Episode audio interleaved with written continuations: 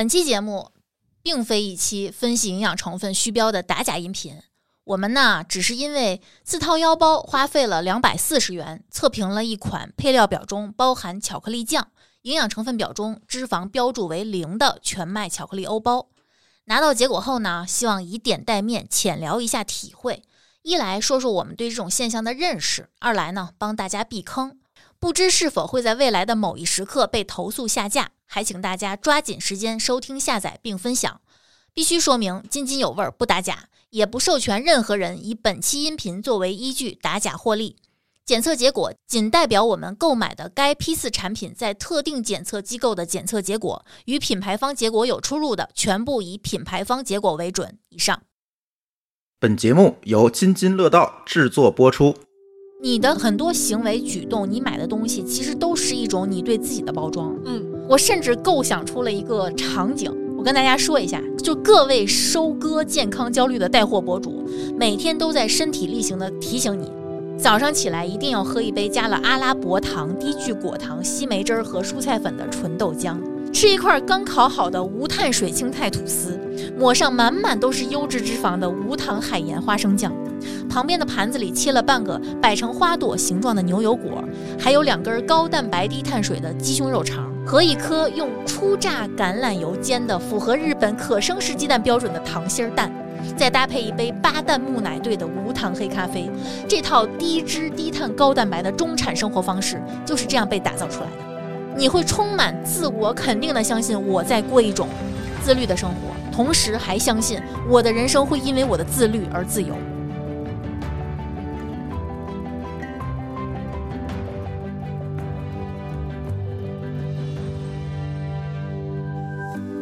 大家好，这是新的一期津津有味儿啊！今天呢，还是我们老三位，我和博士以及奇遇花园的大厨。那你你说老三位，我还以为是 C 哥呢。啊，这期可能大家听到刚才的声明，可能觉得我们这期是不是要有一些小动作？其实不敢不敢不敢不敢。现在职业打假已经被取缔了。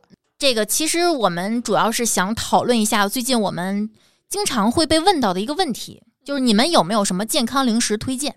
其实我们之前测过一个鸡肉肠，就有点擦边儿了。擦擦边儿是什么鬼？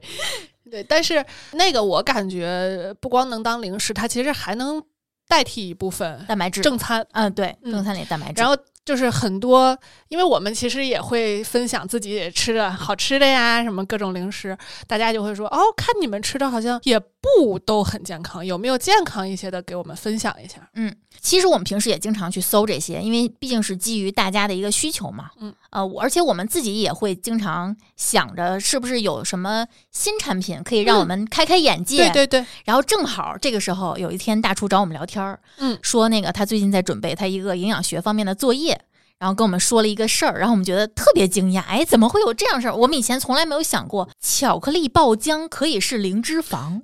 就是完全不可思议。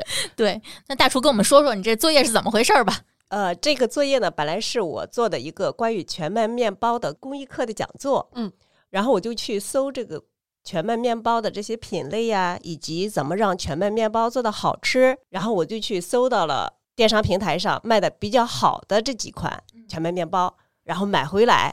当然，我在考察这些全麦面包的时候呢，恰好就进了他的直播间，嗯嗯看到了这款零脂零糖的有巧克力酱的全麦欧包。嗯嗯而且呢，主播说它是零脂、零糖、零添加，不需要添加乳化剂、防腐剂，孩子、孕妇都可以吃，减脂期也说的可以吃。好，哇，我一看好心动 呀，好也收割呀！我觉着挺神奇的。嗯，对于巧克力，咱们通常的认识就是它是一个高脂肪的，高脂肪。对，对而且巧克力酱它用的是叫卡士达酱，卡士达，怎么可能？卡士达跟健康有什么关系？卡士达酱咱们也知道嘛，做烘焙的一般都知道它是用蛋黄、嗯黄油各种油或者是奶油，嗯或者是植物油，对，嗯再好一点就用牛奶来替代，嗯加一点淀粉呀做成的蛋奶酱，这是一款基础酱，嗯它不可能做到零脂吧？嗯 但是人家是用的巧克力卡士达酱，又有巧克力又有卡士达酱，那又能做到零脂零糖，我又觉着好高级。对对，这大厨直接照了一个照片发到群里问我，博士他们是怎么做到的？然后博士表示我也不知道呀，我也觉得很好奇。对，我的第一反应是我得测一下，它是不是真的是零。关键是我觉着，那既然人家这都是大厂做的吧，算是，对，应该是大的品牌了哈，能做到这样，确实是我觉得挺厉害的。嗯对，当时你也给我寄了一箱你测的一部分，对，然后我看了看里面所有有馅儿的，基本上都很，我觉得是相对很诚实的。嗯，人都写了有这个有那个，但是这款还真是脂肪写的是零。对，而且人家是经过两百多天研发的嘛。你怎么把这文案记那么清楚啊？因为我很 太震惊了我。也想做，因为正好我们的合作伙伴想要一款健康又好吃的零食，嗯尤其是健康达人，他们比较感兴趣，因为他们通常健身嘛，对这个脂肪要求比较高，尽量不要有脂肪，但是呢又要全麦多一点，嗯又要好吃，嗯要又要保持这种健身的效果，你不 能热量又很高，但是嗯又不好吃，这就达不到这种好吃又健康的零食的就还标准了。挺既要又要还要的。对，嗯，那既然有这么好吃的东西，有这么好的产品，我也想参考一下。对，其实我们不是说所有的东西我们见到第一反应都是质疑，对就是因为我们知道这个东西很多技术是往前推进的，啊对是为了让我们看到更多更好的东西，对吧？对嗯，如果有这个东西，如果它又是真的，那当然好了。对，所以我其实是本着学习的态度嗯发给了禅城博士跟丽丽，嗯然后问怎么做到的。就我第一反应可能是加了酶，就给它处理了。嗯，然后看配料表没有酶，我说那那还有什么办法呢？就反正至少在我现在的知识体系里头，我我已经想不出来能把巧克力里头的脂肪完全分离出去，就分离的这么干净。然后我们还讨论了一下，是不是低于多少就可以标零，嗯，对吧？可能是低于就百分之零点五就可以标零。我说百分之零点五也很低了呀，就嗯非常低了这个值。对，所以就说当时第一感觉就是，嗯，我不太相信，我第一时间就产生了质疑。这也是为什么当时也是趁职务之便 就就给他测了一下。哎呦，你不知道当时测的时候那个就是收，因为我们是在那种呃有各种资质，就 CMA、CNAS 这种这种资质的第三方检测中心去测的，人家特别特别的谨慎，说你们是不是打假的，你们有没有证明你们的主营业务和这个产品是相关的这样的手续或者是材料，才能给你去测这个东西。啊，我当时就反正还颇经历了一番这个这个波折吧，然后最后还是测了。测完结果呢，我觉得其实，在巧克力面包里头，它已经算是很优秀的了。嗯，我给大家说一下这个测的方法，就是要把整个的面包全部打碎，均质以后再取样去检测。这样的话就避免了，比如说你皮和这个馅儿，它的脂肪含量肯定是不一样的嘛。然后这么去做，然后用的也是国标的方法，然后也是这个标准的检测的这个设备和手段。然后测完以后，它是每百克含一点五克的脂肪。我觉得对于巧克力产品来讲已经非常低了，因为它巧克力馅儿不少，真的不少。那个馅儿，因为它还是流心儿的嘛，它它肯定还是得稍微多一点儿。但是它应该是，我是觉得从标签儿这个信息来讲，它是做不到零脂肪的。就是一点五的话，它是不能标零脂肪的。对，按照国标的话，它这个是算虚标了吧？这个应该已经算是质量不合格产品。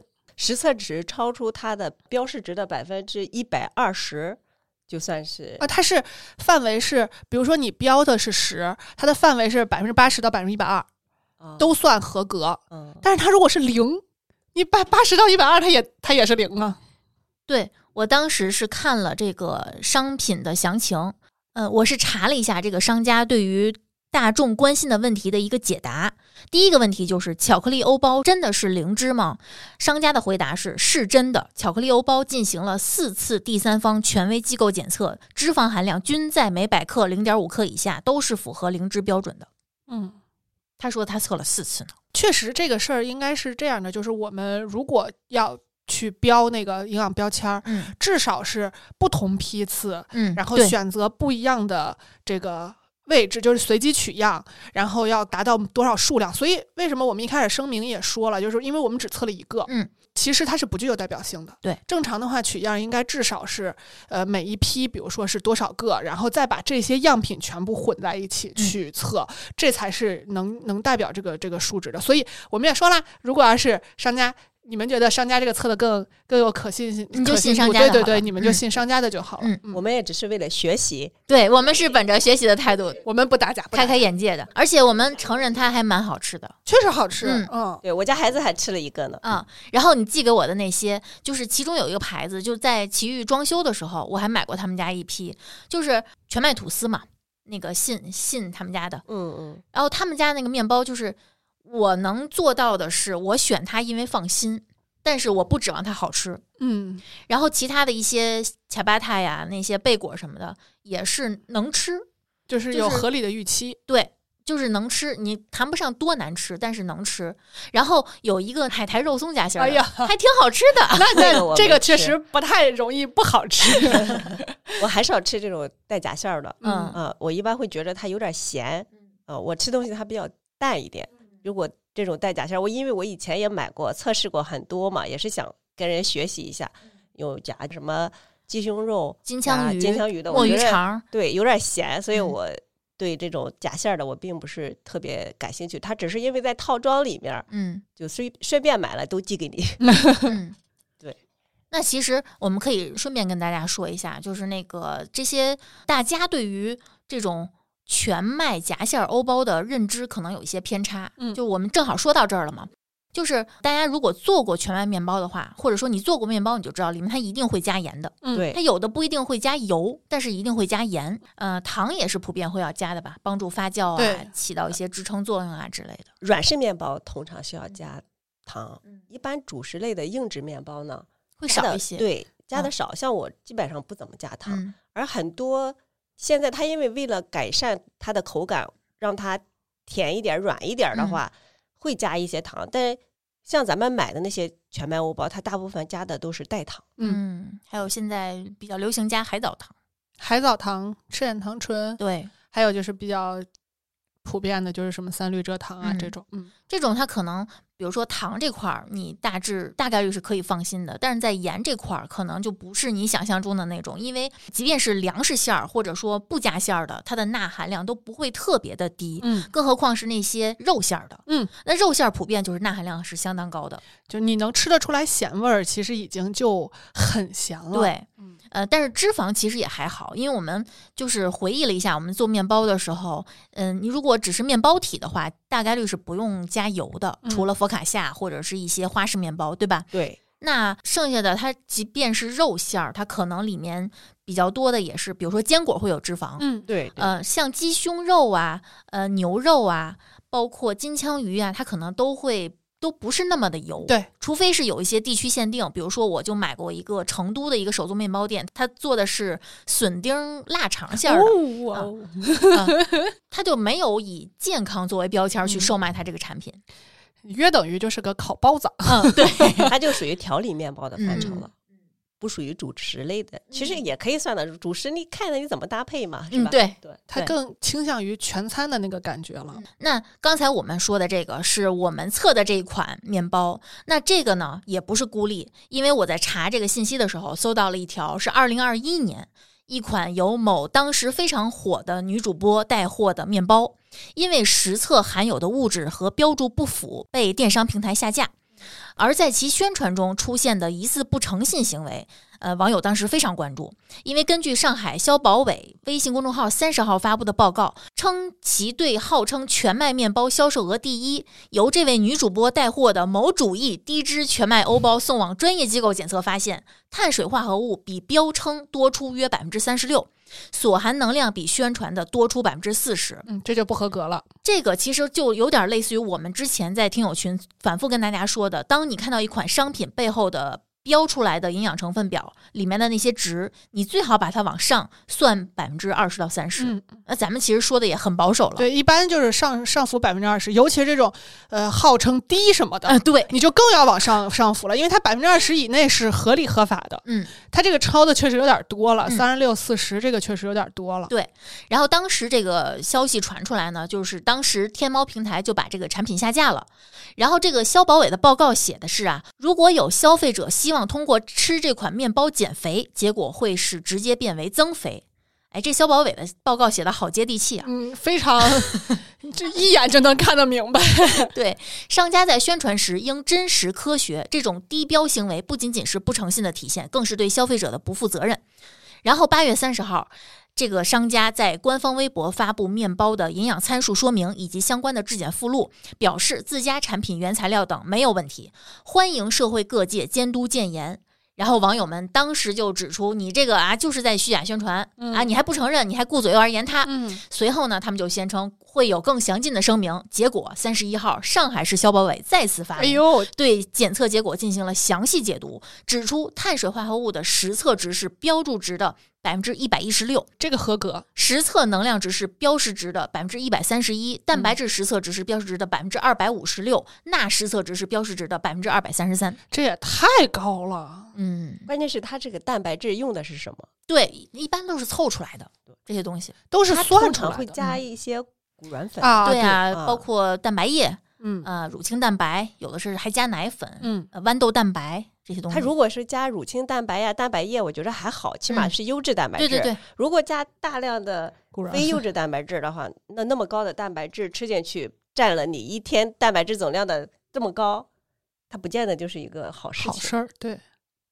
就现在这种所谓低碳水，甚至我见过特别宣传的特别恐怖的叫无糖饼干或者叫无糖面包这种东西，我有的时候甚至会觉得，嗯，我们之前也录过，糖不是洪水猛兽。这种噱头会让消费者有一个非常不切实际的预期，我觉得是对消费者的一种，就是这种营销手段，我是直接叫它叫欺骗的。我不知道大厨是怎么看这个事儿，就这种所谓的低卡零食、健康什么什么之类的这种东西。就是我在的公司其实也提过，我们是不是可以做无糖的饼干，然后或者是一些嗯所谓的健康的东西吧。尤其是在孩子的食品里头，他会更介意这些东西，然后去用这种所谓的健康的点去宣传。然后现在就是刷各种短视频，我看丽丽可能是训练过她的号，但是我没有。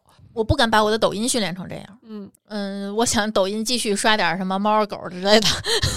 我是没有刻意训练过，嗯但是我觉得他肯定给我的标签也是跟食品有关的。嗯就是在这种环境下，我已经能收到至少是一半儿一半儿了。嗯就是所谓健康零食占已经可能不止一半儿了。嗯，然后有一些确实是美好的这种是另一半儿。我还问了一下 C 哥，C 哥说这个技术叫协同过滤算法，你们看不见我的表情，我的就是我的就五官已经是说人话，就是我被狠狠的猜我喜欢了。啊，因为我会重复的去看这些，我看他的时候，我会觉得很可笑。你们怎么会？就是我，我跟大家举个例子啊，我经常会刷到一个人的这个号，然后我就关注了他，我给大家找出三天他拍过的卖货视频，跟大家说一下。我随机找了三天啊，四月一号他拍了六个视频，第一个视频是路易波士茶，他宣称杨澜女士对他也有非常高的评价。它不含蔗糖，不含咖啡因，在南非和钻石、黄金一起统称为南非三宝，治疗失眠、抗衰老、抗氧化。喝一杯它，你能获取的超氧化物歧化酶约等于喝九十杯红茶，清除自由基的能力比绿茶高二十倍。然后第二个视频，在一个小时之后，他发了一个高膳食纤维燕麦全麦代餐饼干，宣称升糖慢、热量低、高纤维、高蛋白。哎，我是从来没想过有一天我能通过一个饼干获取高蛋白的。然后在又过了一段时间，然后他又发了一个巴斯克蛋糕，宣称零面粉、零油、零蔗糖，富含优质脂肪，建议高脂肪日去吃，解馋，适合生酮的小姐妹们。它和坚果棒的性质是一样的。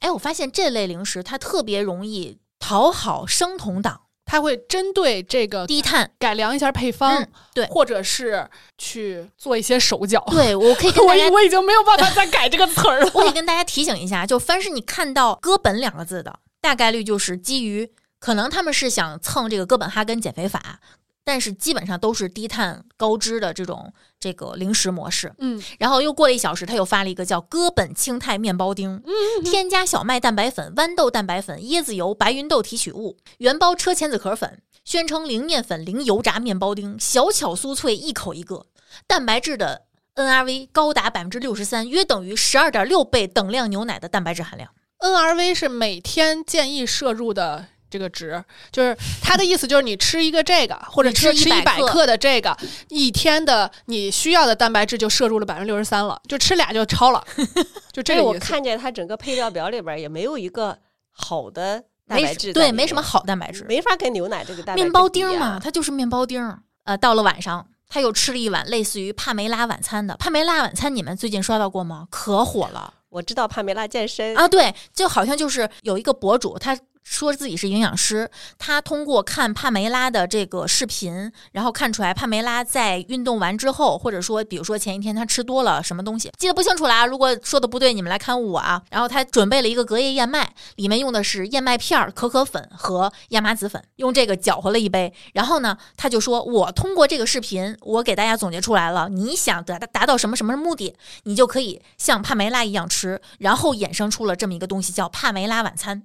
然后他是这么跟大家宣传的：如果你想用帕梅拉晚餐来控制饮食，来改善就是改善体重，嗯，建议你早饭、午饭避开糖油混合物，正常吃，晚上吃帕梅拉晚餐。我想了一下，那这一天他会吃什么东西呢？他如果不吃这个帕梅拉晚餐，午饭、晚饭他避开糖油混合物，正常吃，是不是吃的也挺干净的？对呀，那干嘛还要花钱买这个东西呢？对呀，还挺贵的呢。啊，就是 就是你去针灸减肥，然后跟人说你要忌口啊，就这个意思。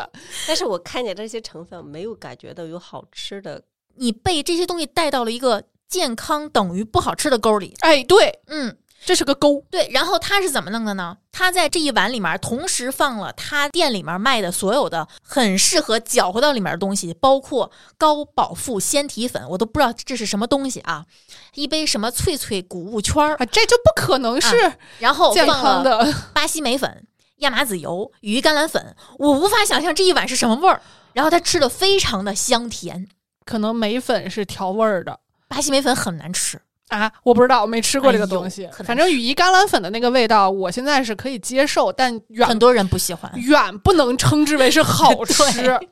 然后又过了十五分钟，他又发了一个零糖零面粉的黑巧布朗尼，宣称可在生理期和控制体重期抑制食欲、稳定食欲，富含优质脂肪，没事儿拿出来吃几口，适合养姨妈和促进排便。这个有一说一，我买了，我不是从他这儿买的啊，我就真的是出于好奇，到底这么个东西是什么玩意儿？现在全网都在卖，然后我就买了，我买了五个，到现在得有半年了吧，我自己吃了一个。然后上周我和博士出去吃饭，我带了一个给他，我们俩就真的是本着不浪费东西的原则把这东西塞下去的。来说说你吃的感受，我已经全程都是痛苦面具了，真的就是 他让我对巧克力印象都不好了，是不是？这是巧克力吗？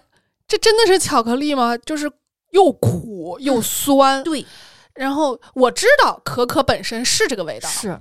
但是不要这样吧。而且我我们俩总结出来了，他所谓的稳定食欲。抑制食欲是我吃了它之后，我再也不想吃第二口它，而不是抑制我吃别的东西的食欲。我吃完它之后，我特别想吃口别的。而且我会特别生气。我的预期是什么？我的预期是巧克力、布朗尼，布朗尼然后吃了这么个，我不想用那种很粗鄙的话玩意儿，玩意儿。儿。对，然后我第一反应就是，我他妈必须吃点别的。对，然后吃了口肉吧。对，然后还是那种特别吃了口土豆泥 他因为太难吃了，才所以才能抑制这个食欲。嗯，他抑制的是你吃他的食欲。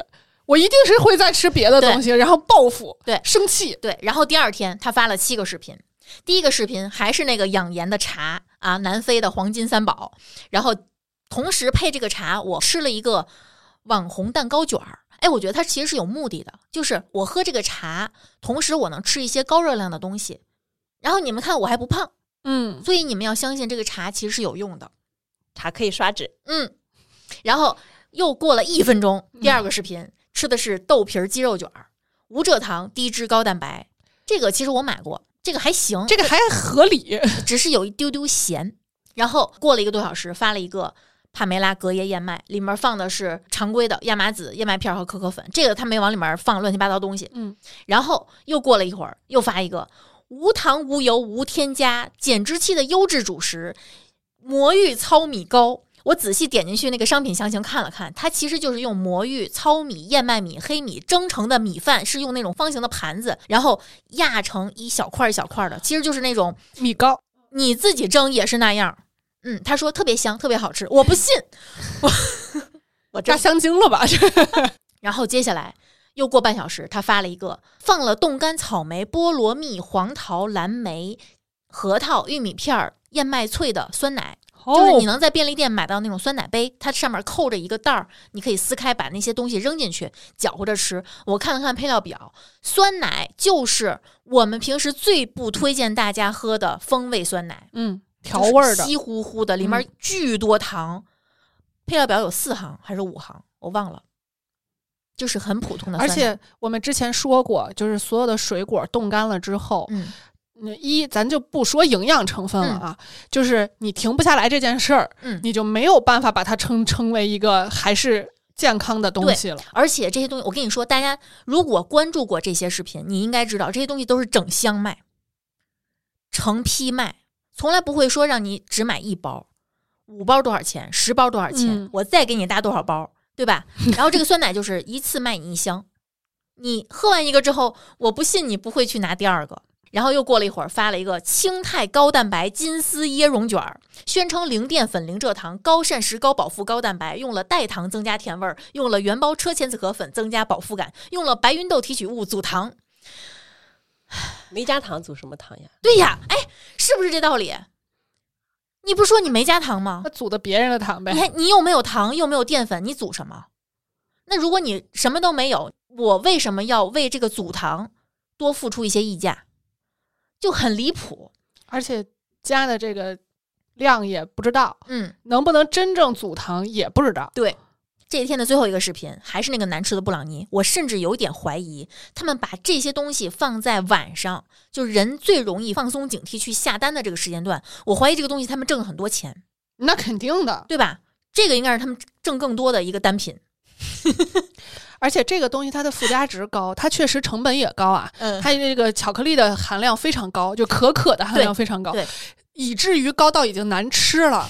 就是你们去想想，其实很多，我觉得很多人是尝过超过百分之七十的嗯那种所谓的巧克力，应该叫什么？无糖黑巧，有糖的都不好吃，啊，对，更别说酸涩味儿。对，更别说是无糖的了。还有点儿辣的感觉，吃辣啊对对对对，吃蜡烛那种不蜡太质感快的，嗯对，就是我们吃的好吃的巧克力，为什么能入口即化？为什么能那么好吃？因为它不光是可可粉，嗯，它的可可粉含量可能一般也就是在十几、二十、嗯可能到三十的就算高的了，剩下的是什么？奶油、对，糖、黄油嗯这些东西，那它不好吃才见鬼呢！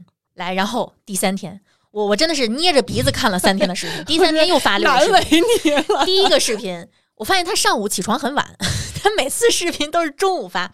第一个视频是全麦威化蛋白棒，他宣称的是，如果你拿它加餐吃一到两根儿，完全是安全的。如果一餐你拿它当主食的一部分，你可以拿这两根儿搭配平时一半儿的碳水和蛋白质代替一餐，因为它宣称的是蛋白棒。嗯，所以它既能带碳水又能带蛋白质。嗯，然后如果你来不及吃饭，你可以直接吃三到四根代餐。头一天吃多了，第二天可以拿它来刷脂。嗯我真的没有想过这些人会拿蛋白棒用来宣传可以刷脂，就一开始胡说八道了。这真的是胡说八道。就是我觉得看完这个之后，我觉得前面的那个所谓欺骗的呃营销噱头还稍微靠一点儿谱，有点良心是不是？就还还至少有那么个说法。嗯这这个实在是有点儿对，然后下一个视频卖的是即食虾肉饼，没有面粉，没有淀粉，是高蛋白小零食，随时补充蛋白质，虾肉含量高达百分之七十以上，还加了大豆分离蛋白。嗯、我觉得这东西如果你当零食的话，哈，有可能钠超标。应该是咸的。这个我倒没有挑出太多毛病，我这个心态可能不对啊。下一个就是布朗尼，不说了，说它我都难受。再下一个，他卖的是乐纯希腊酸奶，是不是还不错？嗯，嗯，还不错。然后他往里面加了他店铺里同时卖的甜菜根儿粉、巴西莓粉、羽衣甘蓝粉、高蛋白低碳水益生菌豆浆粉。我会这么吃，我会，嗯，呃，而且我用的是无糖酸奶，这个我承认。但是还是那话，跟好吃一毛钱关系没有，纯粹是为了平衡我的饮食。而且我非常不理解，他们一定要把这个商品名叫成高蛋白低碳水益生菌豆浆粉啊。来看下一个视频，低脂鸡肉饼。哎，我们测过，对我们测过，凑合吧，还可以，能吃。就是不好吃。嗯嗯，然后最后一个视频还是那个挣的最多的零蔗糖无油蛋糕，针对暴食的姐妹稳定食欲。然后每一个这样的视频，它的用的话术都是满满的都是优质脂肪。优质脂肪就不是脂肪吗？热量一样呀。我真的不懂。他用的什么优质脂肪？而且他写的是零油哦，无油哦，无油，然后又有脂肪，还是满满的。对，然后我的这个快手号还会刷出很多这种卖货的小合集。有一个视频叫“减脂期让人尖叫不停的低卡宝贝”，它在这这里面卖的是魔芋全麦欧包，像吃空气一样，去皮鸡腿、黑米芡实糕、五黑粗粮卷儿、芋泥紫薯饼、鸡胸肉丸儿、坚果八珍糕、玉米威化饼、鹰嘴豆和荞麦面皮。这低卡吗？你发现了没？啊，它是真假掺着说的。嗯。我觉得去皮儿鸡腿儿算得上。呃，我看过测评，有的难吃，嗯，有股臭味儿。对，人家说的是低卡，对吧？对，然后不吃，对，因为臭了，所以不吃，所以低卡。然后鸡胸肉丸儿，我觉得也凑合算吧。就是你看，它肯定不是那种荞麦面皮，我觉得也算。嗯，我觉得它不能叫低卡可，能算有营养。对，它应该算是比较好的主食的代替品对之一吧。就是你看，它其实里头是有相对来说靠谱的东西的对，，然后他就把一些我们所谓的夹带私货去混进去。是的，就是我可以非常负责任的说，去皮鸡腿儿、鸡胸肉丸儿和荞麦面皮的利润率一定非常低，甚至可能都没有。就是他为了让这个视频还可以看，嗯，他一定会有一些内容在里面，而且他还用了一些大牌，比如说鹰嘴豆，是我原来在减肥群跟我们的会员推过的嗯低卡博士家的，对就什么都不添加，就是鹰嘴豆。就是它一定会有这样的嗯产品，剩下的就是它的创收产品。对，关键是它也不可能越吃越瘦呀。它再好的东西，你也不能对你千万不要被这些这个视频的标题打动。比如说，他还说了什么十款好吃、越吃越瘦的解馋零食，越吃裤腰越松。记得我原来说过一句话，就是你减肥的时候应该想想什么不吃，不吃什么能减肥，而不是吃什么能减肥。还有什么减脂人饿了馋了可以放心吃的低卡小零食，不好吃你来打我。看这个名字能好吃吗？魔芋蛋糕我没吃过，好吃吗？呃，魔芋蛋糕我有好多认识的人买过，就是吃的没有扎实的那种面粉的感觉。他们商家一般宣传的文案就是像吃空气，有点类似于你之前买的那个青泰的那个面包，高蛋白无面粉的那种面包，那种口感就是咬起来是那种好像它在对抗你的牙，嗯给你弹回去的那种那种感觉。就我也打不着它，主要是嗯，对，这个特别像以前的那种宣传文案，假一赔十。那你赔我的十个，怕还是假的吗？我要你那十个假的干嘛？对你发现没有？就现在我们在看到一些元素，脑子清醒的人，或者说你已经非常有经验的人，你会意识到商家是在叠 buff。嗯，除了刚才我们说的这些，还有哪些？比如说你要来一段贯口吗？贯口就不用了，咱哎 咱挨个儿说说啊，嗯简单说说。比如说有燕麦的，嗯然后有什么黑芝麻、粗粮，嗯，然后果蔬、哎呀，嗯。低热量、维生素、麦麸以及无麸质、纤维，对吧？益生菌、益生元、芋泥也是，嗯。紫米、肉松，哦，他们一般会说低脂肉松，嗯，然后无油肉松啊对。这我都见过。啊，鸡胸，凡是跟鸡沾边儿的，都会被包装成健康食品，甚至包括鸡爪子。那么热量那么高的鸡爪子，都会被包装成健康食品。比如说那个什么酸辣柠檬啊无骨鸡爪对无骨鸡爪，啊，那这个玩意儿炫起来哪有沟啊，哪有边儿啊？还有什么乳酪、西梅，对吧？吃了促排便嘛，对吧？那对，包括火鸡肉，都知道火鸡肉难吃。就因为没脂肪，嗯，西梅现在还有一种模式是卖西梅汁儿，对，西梅汁儿，对我都买过。我为了测试，真能拉吗？真不能。它把膳食纤维已经去掉了。就比如说我吃西梅，我可能吃完之后我会很顺畅，但是西梅汁儿，可能我买的那个是假货，还是碧生源的西梅汁儿管用？我不知道。我我我总觉得他们加了一些东西才会让他拉肚子。因为我小的时候给孩子加过果泥，如果是西梅泥的话，我信它有这个嗯作用，但是汁儿，尤其还是那种清汁儿，而且它里面大部分配料表排的比较靠前的都是低聚果糖。那就是这个东西，里边山梨糖醇是不是含量高？我买那个没有，就是喷射 喷射组合，嗯，还有什么海藻糖、金枪鱼，对吧？赤藓糖醇、橄榄油、嗯黑巧、车前子壳粉，就这些东西多火，乳清蛋白，你都能给他念的那么熟，就是这种东西，在我眼里头是打乱语序的，对不对？我可能看一个字儿我就知道后头嗯是什么，但是你要让我念，我是念不出来的。哦，我也是做提纲的时候才准备的，原包车前子壳粉、对你刚刚念的好顺口呀，谷软粉，对吧？谷软粉现在。大家会觉得路边的烤面筋是不健康的食物，嗯会觉得加了谷软粉的面包是健康食物。嗯 碱水，碱水大家现在也越来越迷了。贝果、嗯藜麦、牛油果、奇亚籽、亚麻籽、无花果、蛋白棒、高钙、零添加、椰子油、抗氧化，所有这些，如果你发现一款商品，它其实就是一个非常简单的商品，嗯但是它已经被叠了这些东西，你一定要考虑考虑，这个东西它会赚你多少钱？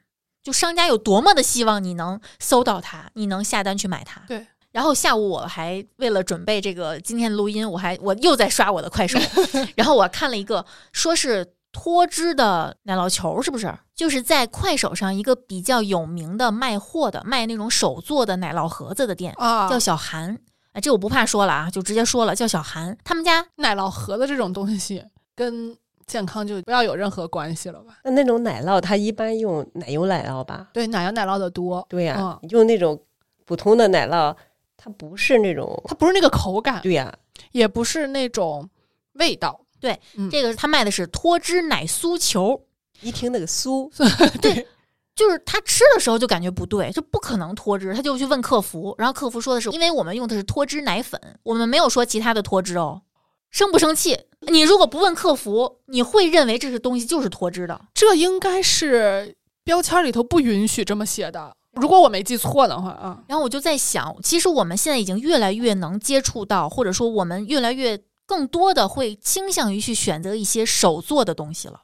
那其实我个人，我虽然知道大厂有很多商品是比较规矩，不会像现在这些小商品一样推陈出新那么快，有那么多新奇的元素。嗯，我也会想试一些比较新奇的东西，因为我对，因为我们看这些刷到这些所谓健康零食的时候，发现很多点进去，发现它的商家是我们以前从来没听过的。嗯，那大厂的可能无趣，但是我觉得它安全。安全。但是这些小厂的以及这些手做的，其实就很不可控。这个安全我也得解释一下啊，不是说你可以炫啊，对就是 我说的安全是食品安全这个问题，不是健康安全这个问题。嗯，而且可以好维权。虽然现在不主张职业打假，但你真的遇上一些食品安全问题的时候，对还是需要去向有关部门反映一下。对呀、所以这个其实有点涉及我们之前哎哪期节目我们聊过一个食品光环效应，好像是糖那一期。啊，好像是。嗯这个就是我们可以再跟大家说一遍，就是当人们遇到一些听起来很健康的名称或者标签的时候，你会倾向于高估这些商品的健康价值，对吧？比如说，在我们看到低脂、无糖、零糖、零脂、低卡、轻卡这些，我们在现在在这些包装上经常能看到这些标签的时候，你就会快速假定这些东西一定能作用到你身上，且对你产生正向的影响。而且其实从预包装食品包装规范里头，嗯这样其实是擦边儿的。嗯就是我们现在没有明确的指出这是不对的，嗯或者说这是违法的，嗯但是现在已经在管控了。嗯就是你在包装上能写的内容嗯是什么样的一个限制，现在其实也是在逐渐规范的一个嗯过程中。嗯，关键是你一看见低脂低糖，就会想多吃一点没关系。对。但是你低脂低糖，你其他的也不少呀。对你比如说，嗯、现在正是吃青团的季节，有很多商家是为了迎合大众的需求，会做一些低卡青团，对吧？比如说，他可能会用一些减油的这个馅儿，嗯比如说，嗯、我之前买过某格家的青团，他们家的青团就是咬开非常非常的油，就是手上已经就晶晶亮那种油的程度。不管是黑芝麻馅儿，还是香干马兰头，还是肉松，包括现在盒马上会卖很多奇怪的，比如说什么酸菜鱼，还有什么螺蛳粉馅儿，嗯这些都是比较高脂的。嗯然后，但是又有商家就是他可能会推出一些需要你二次加工的，比如说你拿到手的是一个半成品，嗯不是开袋儿即食的，那它就会比开袋儿即食的会少很多糖和油。然后比如说糖醇蛋糕，可能会有人就会下意识的觉得这个我就可以放心的吃，它不会造成我的血糖反应。但是你没有考虑它做蛋糕的原料是什么呢？它本质也是糖，包括无蔗糖鸡胸肉，我们之前买过很多，很多非常咸，它是没有糖，也没有什么脂肪。鸡胸肉本来就没有什么脂肪，但它非常咸，吃完之后你还是会不舒服。嗯如果你追求的是一个体重数字的稳定的话，第二天你会重，对吧？因为你钠驻留那么多水，包括百分之九十九的黑巧，很多人都在问我，就是黑巧到底减肥能不能吃？我说你不能只考虑它没有放糖啊，巧克力本质是脂肪呀，对呀、而且百分之九十九的黑巧，它里边的可可椰块肯定含量很高嘛。对呀，那可可脂它就是肯定含量就很高。就你看这种套路，就是我说没糖的，你去看它脂肪含量应该都不低。嗯，咱们之前是哪一期说过这个？是油醋汁儿吧？就是标零糖的肯定脂肪高，嗯对这样能好吃；标零脂的肯定糖高，而且不只是糖，是各种糖，比如说浓缩果汁儿，嗯比如说这个果葡糖浆，嗯，都是这种特别不健康的。它一定是绕开了自己这个短板，然后拼命的宣传自己那个所谓的长板。就是其实我们现在处在这个社会啊，信息洪爆炸啊，我们每天都会接收到大量的外界信息。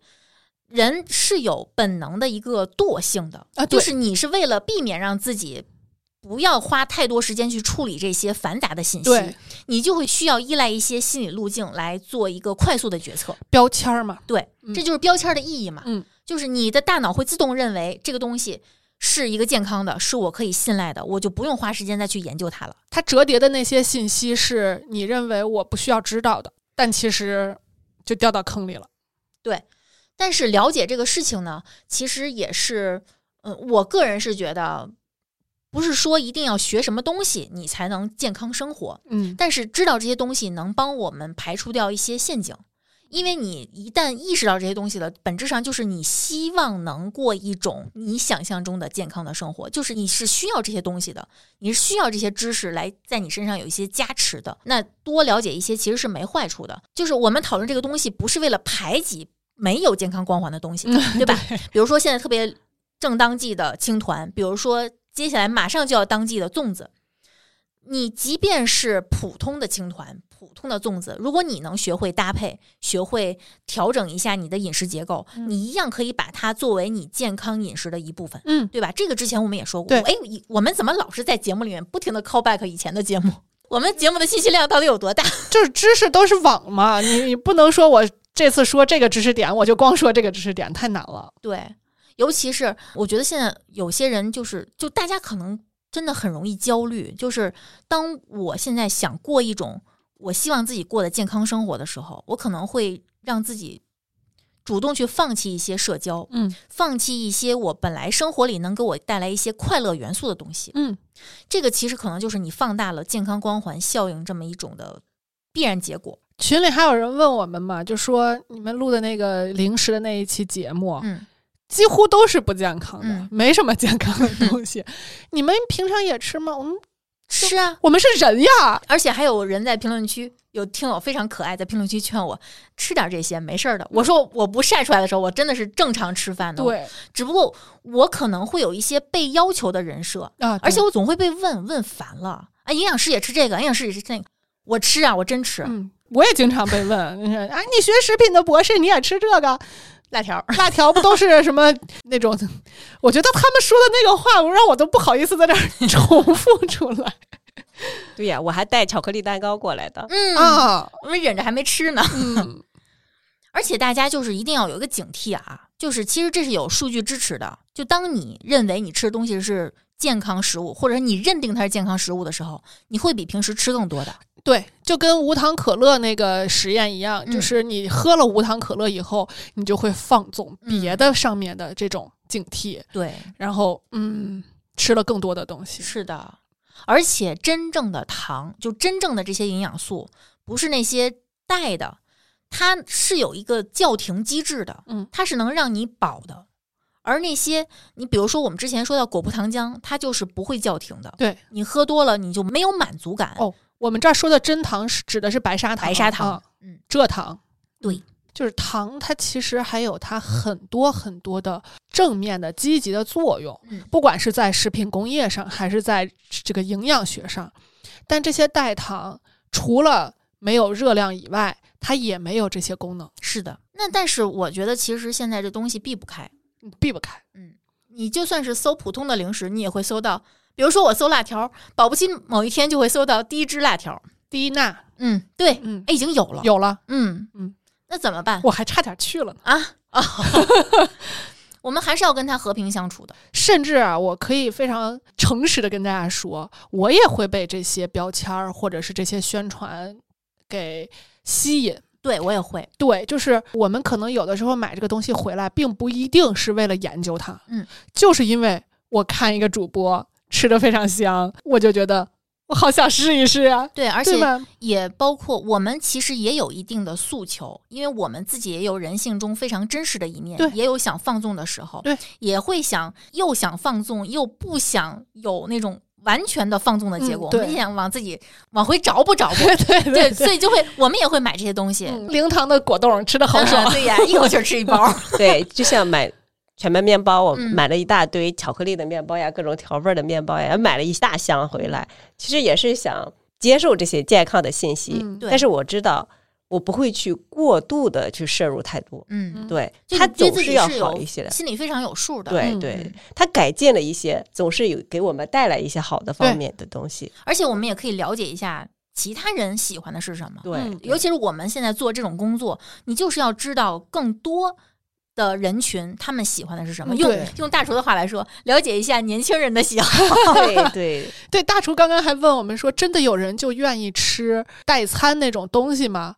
我说真的有，而且其实这个人群，你从现在代餐的整个这个行业的发展来看，这些人群并不少。嗯，只不过这就是幸存者偏差嘛。我们周围的人可能都是对吃比较在意的人，对味道、对营养都比较在意的人。嗯那我们聚集来的也都是这样的人。嗯。但是其实还是少数。但是我们不光要了解自己的喜好，更重要的是你在了解这些东西的时候，因为它很容易让你放松警惕，就它很容易让你觉得我买的是一个可以让我不要绷着一根弦儿去吃的东西，你就有可能会多吃。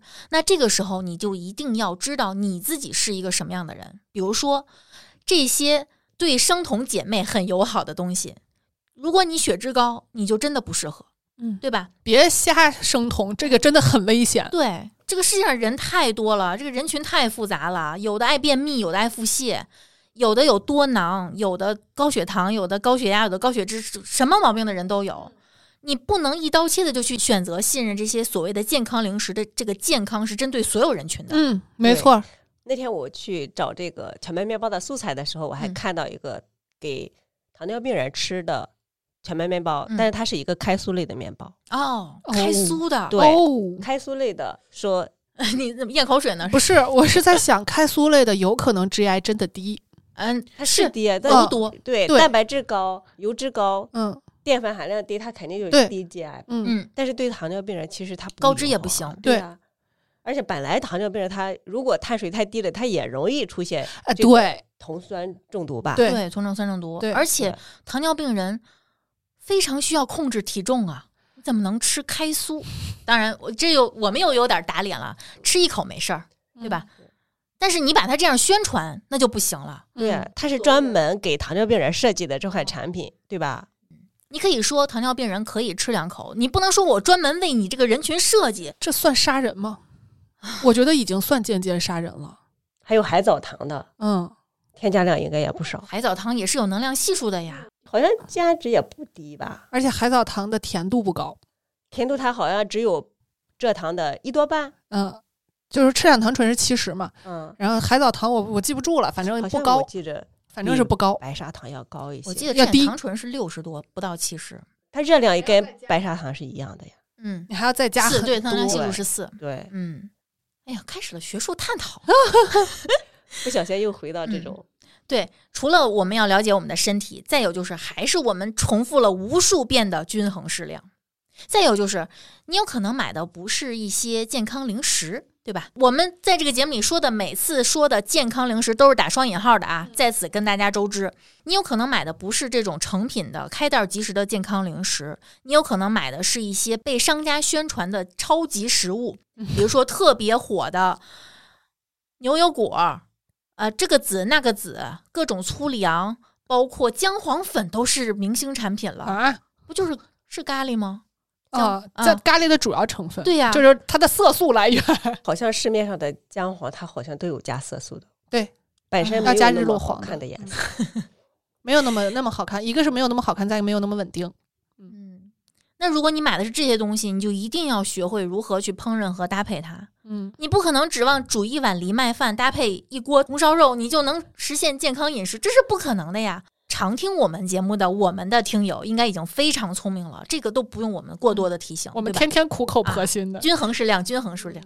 然后还有一个就是我最近发现的，这个其实已经流行了好几年了，好多品牌都做过，而且是大品牌，某某全餐、嗯七日全餐、三日全餐、二十一天全餐。嗯然后我昨天刷到的是某先生出的十五日全餐，嗯里面有一堆肠、一堆饼、一堆肉，还有什么什么糙米饭，也是嗯类似预制菜那种包装。然后他说的是不用冰箱、微波炉，有热水就能吃，箱子里面还带了张食谱，方便食品。啊，你每次呢，每天就对着食谱去那个箱子里面找相应的东西抽出来吃就行了。一日三餐，它适合上班的、上学的、宝爸宝妈、不方便做饭的、不会做饭的、不会计算热量的。就是他给你计算的热量是每天一千二百大卡，是有一缺口的千二百大卡，就是吃完之后你就只只能躺在床上，你不要动了。基础代谢，对，就是基础代谢。我没有吃过这个啊，我只能是恶意 揣测。我觉得它里头的纤维素含量应该是不高的。因为它需要你自己来配蔬菜水果。对，嗯所以呃，你如果想吃够纤维素的话，你的工作量并不小，对，然后还特别容易饿。就这种东西其实是不能解决你吃饱饭这个问题的。对，而且他说，不管你大胖子还是小胖子，你就直接选一个套餐就行。就你已经做了这种全餐了，你还要搞一刀切。然后他还说的是，他还踩了人家代餐奶昔，人家代餐奶昔可没说自己是营养丰富的全餐吧？对，啊，而且他还宣称你十五天之后，不但会觉得这十五天我过得好幸福，好好吃，我还想吃，而且你还能通过这十五天学会一日三餐怎么搭配。啊，我不信，我觉得这种东西难道不应该是越用越用越废回去吗？对嗯而且我怎么可能会觉得这种东西好吃呢？就你吃了十五天，饿的都已经不行了，眼冒金星了，看见什么都好吃。包括刚才我跟大家说的那个，我捏着鼻子看了三天的那个，我觉得他如果真的是每天只吃这些东西，他真的不会有什么幸福感。你知道他的播放量就播放量我看不见，点赞多少吗？每个点赞也就十几、二十几，没有人评论的。就他还孜孜不倦的，就每天特别执着的去拍那些视频。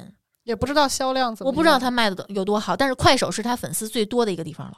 他的快乐可能来自于挣钱吧。他以前的这个播放量非常高，以前点赞数一个视频能有好几大千，因为他以前都是吃在吃别人家的，那时候他没有卖货，他吃的是别人家的非常高热量的蛋糕卷儿，哦，啊、奶酪盒子都是吃这些东西，包括那种芋泥千层，高热量的大家才爱看。当他开始卖这些货的时候，真的播放量迅速的就掉下来了。然后我还希望大家啊，这这个说一个题外话，不要再去学所谓的减肥食谱，也不要去买教你做健康餐的书，也不要相信所有给你扔一个食谱的营养师。那些花钱的可能还尚可，因为他还真有可能跟你搭配搭配，嗯，甚至有的真的有可能给你设计一个食物交换份，对吧？嗯因为做健康餐，做所谓的食谱，它其实是有门槛儿的。嗯营养师考试的时候都会去考的。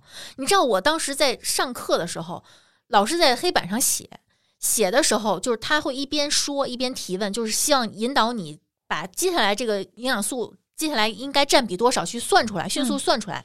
每次我说的时候，我旁边那个教练都是那样的眼神看着我说：“你怎么会知道？你怎么会你算的这么快？”，对他不理解这种东西是怎么算出来的。可是这种东西有很多是由教练提供的，嗯，你要想想，给你提供这些东西的人的他的知识能不能支撑你的需求？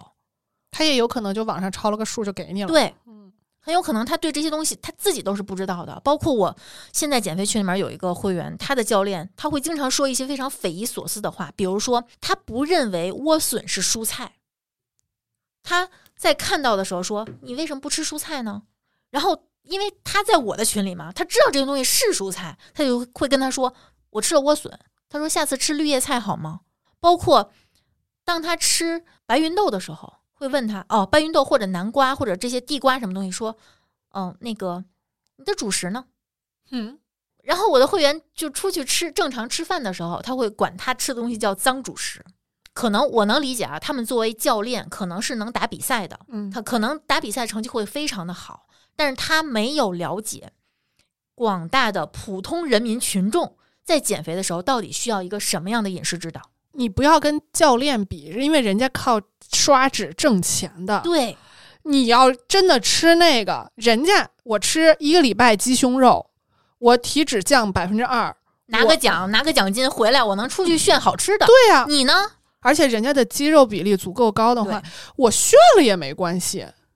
我正常的非赛季的时候，我其实吃的也是比较正常的，嗯，就是一个正常人类该吃的，甚至可能比我们知道的要更不健康一些。因为我说的不健康，可能是热量比较高啊，嗯不是说那个高油或者怎么着的，是因为他们需要的东西确实是比我们要更多的。对，你看那个，我是看谁来着，说一天要吃十二顿饭，吃饭对于他们来说可能是负担。呃，巨石强森好像一天要吃多少顿？对，就是因为他们的肌肉含量想要维持是很困难的。他们是真的一两都不想掉肌肉、啊。对，所以不要看这些人怎么吃饭，对，你就是个正常人，你就按正常人类的生活去生活。包括最近特别火的，说郭敬明帮虞书欣在进组前、进组拍电影之前减了多少斤，说真的瘦了，看上去身材都薄了。人家进组，我研究了一下他那个减脂餐，就是在晚上几点之后不允许喝水，啊，水都不许喝。对，不允许喝。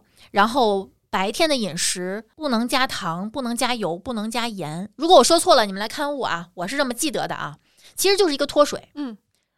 但是人家脱水完了之后，就这种为什么是可行的？为什么它没有被广泛的批评？嗯是因为这是一个，就是比如说我要拍婚纱照，嗯我要这个穿比基尼，嗯，我提前这样折腾自己几天是 OK 的，它是能有效果的，因为在外形上确实会对，缩一下紧对吧，嗯，但是人家拍完戏，人家是有钱有能力去找专业的营养师帮助他们恢复饮食的。没错。你有没有？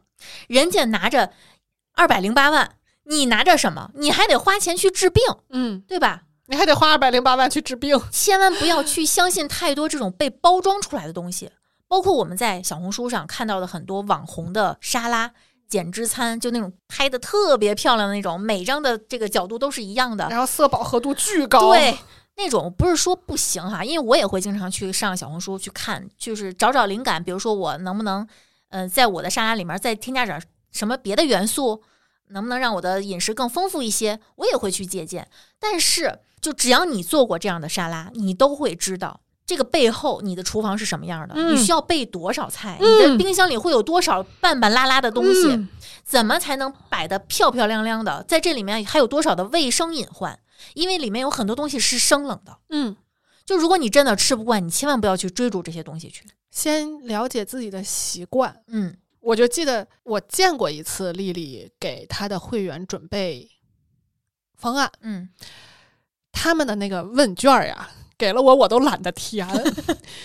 哇塞，就是事无巨细，嗯真的是事无巨细。其实我是觉得，从我的角度来看，我甚至都不需要他给我做这个方案了。嗯，你真正回答完这一个问卷儿以后，对，你心里就有点儿没错，低数，对吧？确实是，这也是我当初做这个问卷，并且把它放到公众号上一个初衷。就是如果你真的是非常有良好的自我管理能力以及悟性，甚至会愿意在这个过程中去主动学习一些东西。你在做完这个问卷之后，你就知道自己是怎么胖起来的。你就非常清楚了。那话说回来啊，到底有没有这些所谓的健康零食标榜的我们能达到的这种预期的东西？又好吃，还能一直吃，还能不胖，不胖，我不敢随便这么说，就是不让你变得特别长胖。嗯，就能让你处在一个稳定的状态。对对对，嗯，我觉得是有的。我经常跟大家说的，快说说，你好好吃饭啊，好好吃饭真的非常有用。这个好好吃饭不是让你一定要只能吃什么样的饭，对吧？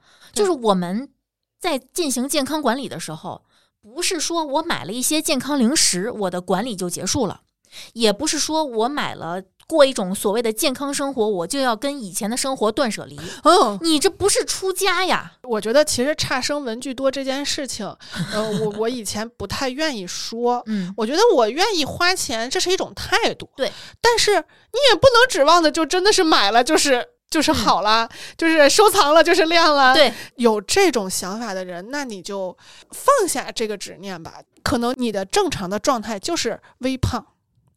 对。就完了。就那天我说了一句，我就我发了一条极客，就特别感慨，因为我当时看了一个极客的博主他的一个照片儿，看到他照片之后，我第一反应不是说哇身材真好，而是哇他好快乐。嗯，就是能做一个体检指标，偶尔有异常，但无非就是刚刚超限。嗯，然后和食物关系良好，不拧巴，没有身材焦虑，也不为他人自以为是的点评，会穿衣服，会扬长避短，会打扮。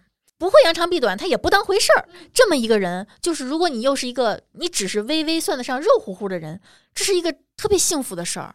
你根本就不需要为了所谓的维持身材那种干瘦身材，付出特别大的牺牲、特别大的努力，让自己的生活变得非常的暗淡无光。嗯，有的人是暗淡，有的人是累辛苦，他自己会强化，就跟自己不断的强化，我在过一种非常好的生活，非常自律。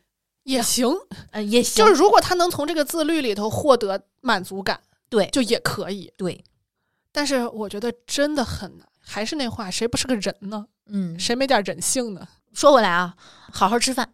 这个好好吃饭，就是还是我们经常跟大家说的，学会选择和搭配，然后也要允许一些不算太健康的东西出现在你的食谱里面，偶尔出现。对，比如说，我还希望大家就是不要。完全的相信某一个碎片化呈现在你面前的东西，比如说，有的人会说那个吃红烧肉不健康，太容易胖了。你可以换成牛蹄筋儿啊，红烧牛蹄筋儿，对吧？都是胶原蛋白，虽然说它不美容，但是呢，它至少低脂肪啊。然后呢，你炖了一锅，炫了三碗米饭，咱就说，是不是能让你变瘦？不能吧？这个道理谁都懂，你为什么不能从这个角度去想一想呢？包括炸鸡。炸鸡热量高，这个谁都知道。哪怕你是去了皮吃，这个我们之前在厨房工具那期讲过。嗯，为什么空气炸锅的稍微健康一些？是因为在食物脱水的过程中，这个里面它内部进入的是空气，而不是油。那如果你是油炸的炸鸡，你去了鸡皮，它热量还是会比普通的水煮或者清蒸的要高。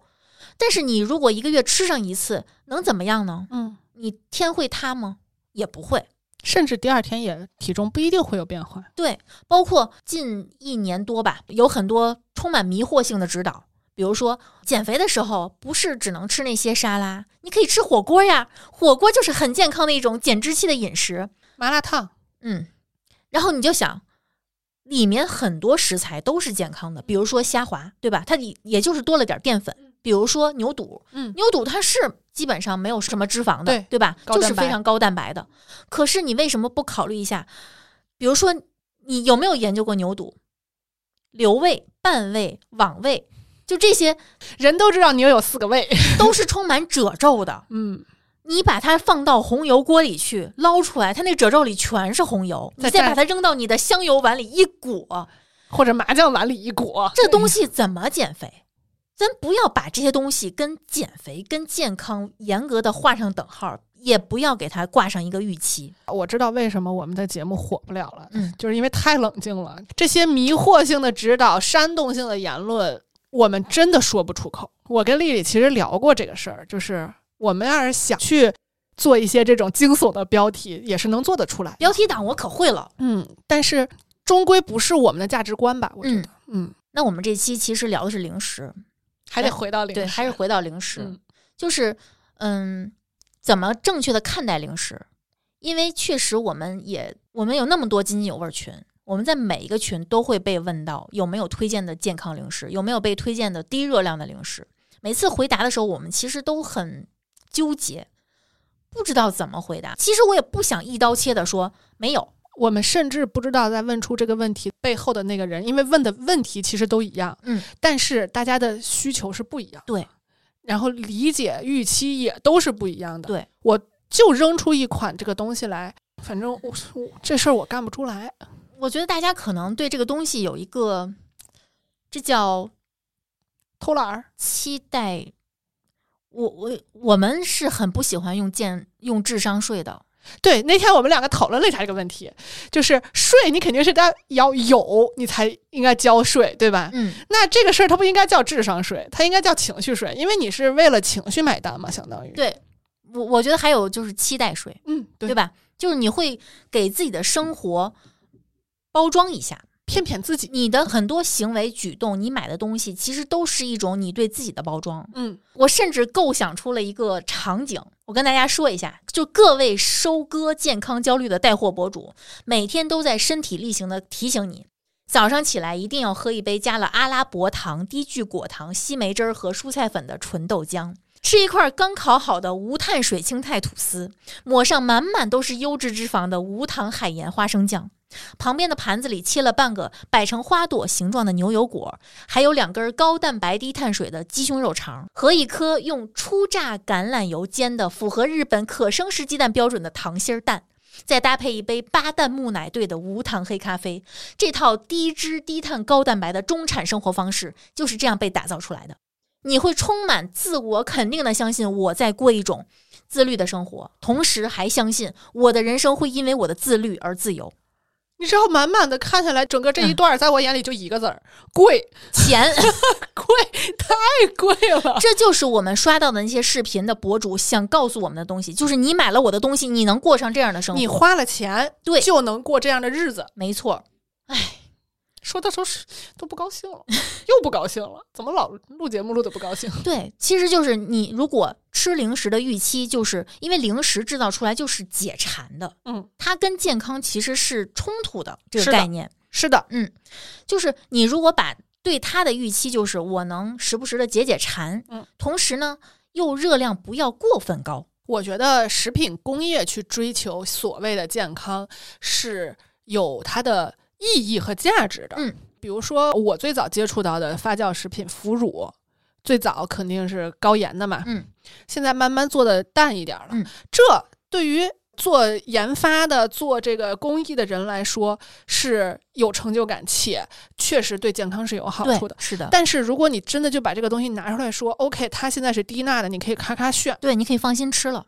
包括我们后面这个结论就太不嗯负责任了。包括我们现在常见的一些，我们知道薯片儿是高脂的食品，对吧？而且薯片儿你吃起来非常容易停不下来，于是就有人做出了鸡胸肉薯片儿、鳕鱼薯片儿，以及玉米饼做的薯片对吧？现在这些东西都很火都吃过，啊，就真的也是会让你咔咔炫的。嗯，你炫上两包，我觉得还不如吃一包普通的乐事薯片儿。可能这种人乐事薯片也不是一包能解决的。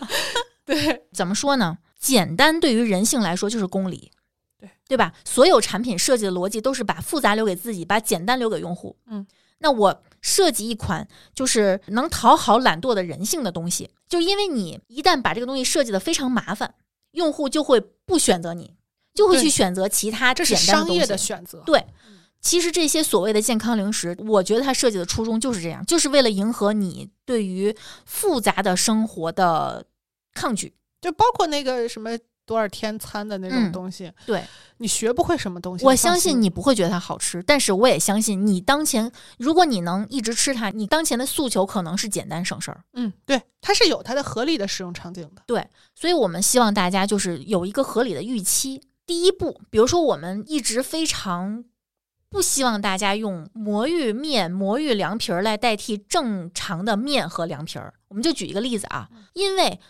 你如果吃一顿饭，比如说你吃顿凉皮儿，你再搭配一份儿蔬菜，搭配一个鸡腿儿或者一盘牛肉，嗯其实这顿饭是没什么太大问题的。对虽然凉皮儿很高脂，对吧？做过凉皮儿都知道要不停的刷油，嗯对吧？如果你就这么吃的话，你的碳水量是够的。嗯，但是如果你用的是魔芋面、魔芋凉皮儿，你这顿其实只有心理上是觉得特别开心，你的碳水量在这块儿是缺失的，对吧？所以魔芋面和魔芋凉皮儿最适合的场景是什么？不是代替正餐，而是在你吃完饭，比如说你睡前你饿了，你又不想喝杯奶，怎么办？我想吃碗魔芋凉皮儿，吃完之后很满足，同时我又没有长多胖，因为我可能只是多吃了一点儿调料，让嗯自己多储了点儿水。第二天我顶多就是有点水肿，我水肿又不是胖，就是我觉得这是这这些东西的正确出现的场景，包括什么魔芋蛋糕啊，呃，就这些东西。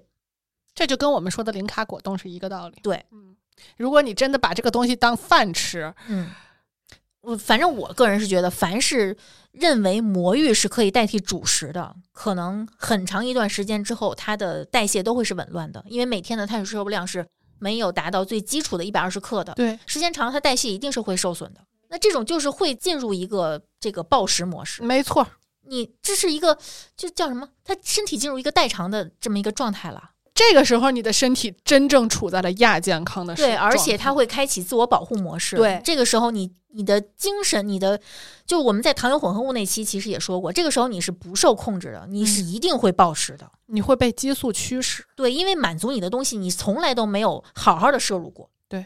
然后之前我在一个别的群里面看到有人讨论吃零食的这个问题，然后正好我们群里面其实也有朋友在最近一周讨论过，说吃零食一吃就停不下来，嗯包括吃东西也是一吃就停不下来，就吃零食的时候那种心理上的负罪感怎么办？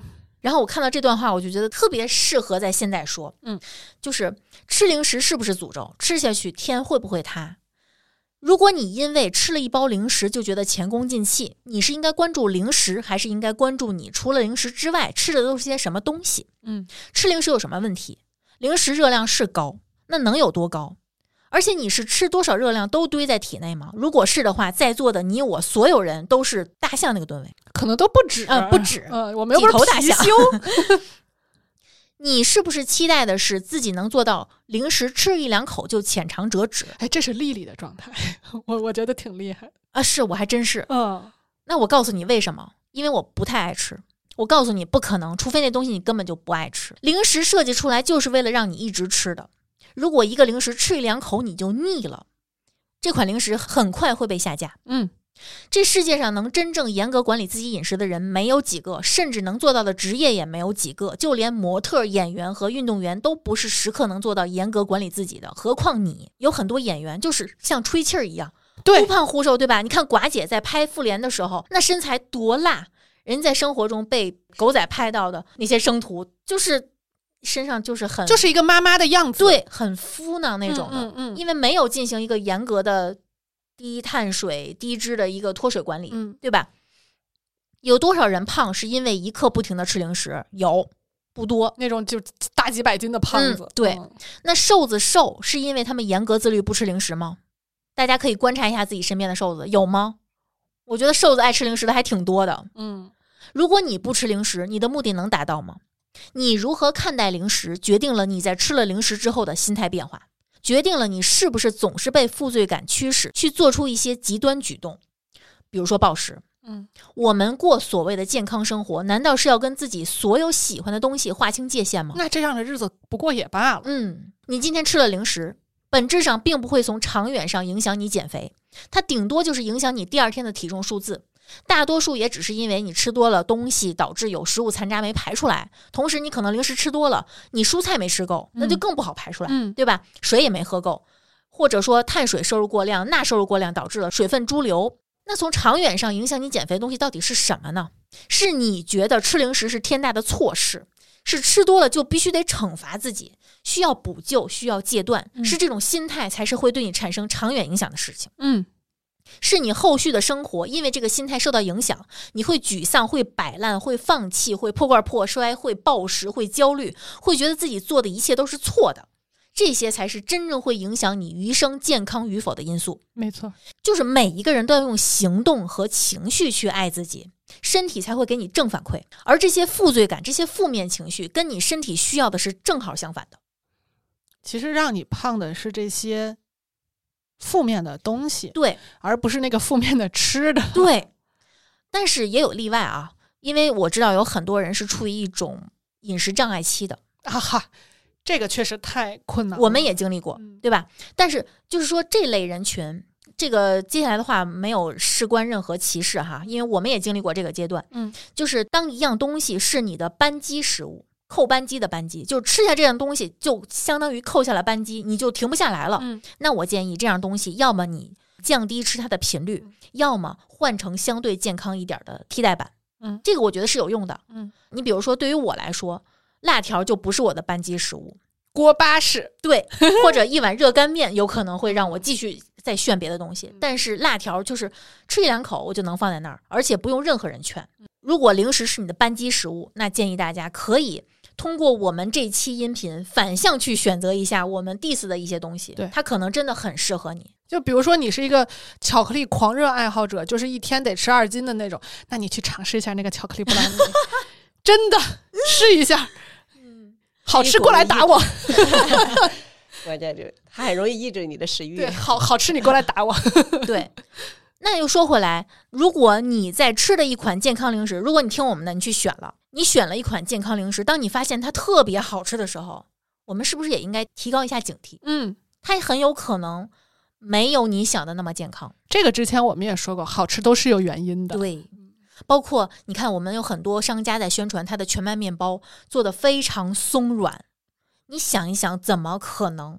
我是用百分之百的黑麦做过面包的，连孔都没有。我觉得不是因为我是个新手，不是的，食材本身的特点已经决定了。你想，你是全麦嘛，嗯里边有麸皮，嗯，用小麦胚芽，它都会破坏面筋的组织结对构。，它怎么可能有那么大的细孔？怎么可能那么松软有弹性对呀、呢？要做出那样的荞麦面包，全世界的谷物科学家以及工程师包括面包师都在努力做这个事情，大家都在想办法去做这个事情。嗯包括它也有一些高科技的方法，嗯，科技与狠活了，这是。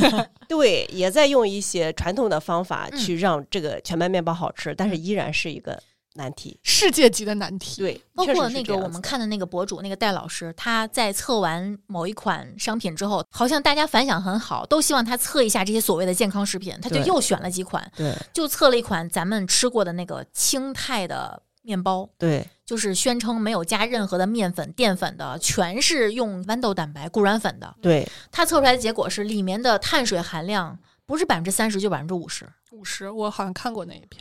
这很夸张啊！这不是欺骗是什么？你宣称的可是没有啊，没有碳水啊这是红果果的欺骗。啊！关键是现在你去测，它也不方便测呀。像我们普通的消费者怎么去测呀？成本太高了。对呀，我们其实人还是会倾向于主动选择相信的，对，我质疑不过来呀、嗯，所以还是吃点靠谱的东西吧，对，对。吃点正常的食物，起码你知道你吃了什么，好好把饭吃好了。对，嗯，再有就是不要把一些流行的说法当成真理。当你听到一个说法，尤其是这个说法，你现在总是会刷到，你就要提醒哎，提醒一下自己，哎，这个东西跟我的情况匹不匹配？这个东西为什么现在这么火？为什么突然火了？这个火是谁推动的呀？怎么回事儿呀？其实就是这块，儿，我觉得可以让博士多说一说，就是资本在这里面到底发挥了多大的作用？就首先啊，我要为科学家说句话，嗯就是科学家也要生活，对，人家也要养自己、养孩子，也要买房买车，嗯也也要过一个正常人的生活，那他一定要有收入。对，那这个收入从哪儿来？当然，我们有一部分是以国家为投入的这么一个基础性的研究，嗯这个东西是真正能推动，就像我们刚刚说世界级难题的解决的，嗯但它一定是周期非常长的，且会被不断的验证。对，它一定是被各种各样的方式都验证完没问题，它才能被推出来的。嗯这种呢，相对来说活的也不是那么好。嗯我我我只能这么说，就是不能说的再明了，对吧？嗯嗯然后呢，还有一部分是什么？是呃，我们所谓的资本的这个作用。嗯，我不想说资本的作用都是坏的，这个结论我觉得有一点草率。但是资本一定是有目的的，对，这个目的有一些是为了推广一些概念，对，让大家就像什么 GI 呀、GL 呀，或者是白藜芦醇呀这些东西，如果不是有人不停的去宣传，怎么可能会知道？很少有人能知道。而且你也不关心啊。对，但是就是说我宣传这个东西的目的，如果是告诉大家这个事情它本身是个什么样子，嗯，然后就是巧妙的去结合我自己的产品或者我的这个商业目的去做宣传，我觉得这个是 OK 的。嗯，但是更多我看到的是，比如说一个学术上，就我刚刚说基础研究的一个特别小的点，嗯可能我举个不太恰当的例子，比如说这个是一，它的作用是一，它证明。比如说啊，咱举个例子，比如说益生菌，某一种益生菌，它有促进什么什么什么的功效。这个呢，很有可能是一个嗯，这种统计学上的一个相关性的一个表达。嗯，这个是一，就他们两个之间的关系是一。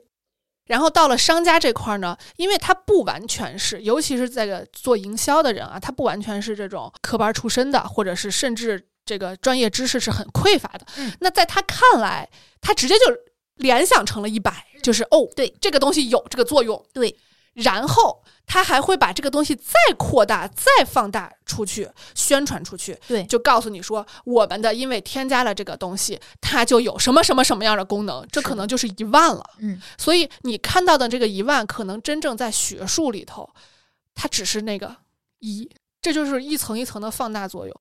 然后就咱们举个最简单的例子，就是这个白芸豆提取物，这个已经举烂了，就是是不是有效？各种各样的实验都证明了，它确实可以阻断碳水的吸收。嗯，这个是不管是人体的、动物的，还是各种各样的群体的，它都证明了，对没问题。但是你想，这个砸的够实的了吧？嗯到了商家这儿是什么？我只要添加了白芸豆提取物，就有这样的效果。这已经就是挺不负责任的了。嗯我看过更不负责任的，说的是你吃白芸豆就行。那我那天咱俩还聊那个，我说那就去趟成都吧，吃老妈蹄花，人家碗里都是白芸豆，是吧？呃，一大部分是云啊。的，嗯，就是这个东西在不停的往外宣传的时候，消息是会有失真的。嗯。这个失真在学术界看来是有问题的，嗯。但是他们无力改变，就是因为我刚刚说了，资本是有目的的，嗯。他们圈养这些，我真的就用的是圈养，就是他们圈养这些科学家。我不能说这个科学家就是为了挣钱而不择手段，但是确实有一些结论下的比较草率。是的，这个也是我们不要加持光环在身上，这是他的职业。对他跟明星、跟健美选手一样，他也是靠这个吃饭的。嗯对，你不要去用这种相对来说不是一个生活化的东西嗯。去挑战人家的饭碗。对，这也包括，比如说我们现在听的更多的是轻断食呀、地中海饮食、德叔饮食啊。你看现在还有谁会提哥本哈根？嗯，这阵儿已经过去了，嗯没有人再会推它了。现在被推崇的是这些，嗯它本质上都是一套被从流水线上生产出来的概念嗯，推到你的面前。说的都沮丧了。然后呢，就是我们接收到的很多是这样的东西，再加上现在又有点人人都可以当营养师这么一个趋势，导致很多人就是他现在是一个入门状态。他学到的是什么？进超市拿出一样商品，看看后面的配料表，他一旦发现配料表的前三位出现了添加糖，或者说什么什么油，或者怎么着，他就毫不犹豫的把它扔进原来的货架。就是这东西我就不能吃，就对他来说，我觉得就是一个粗浅的知识越多，他的枷锁越重。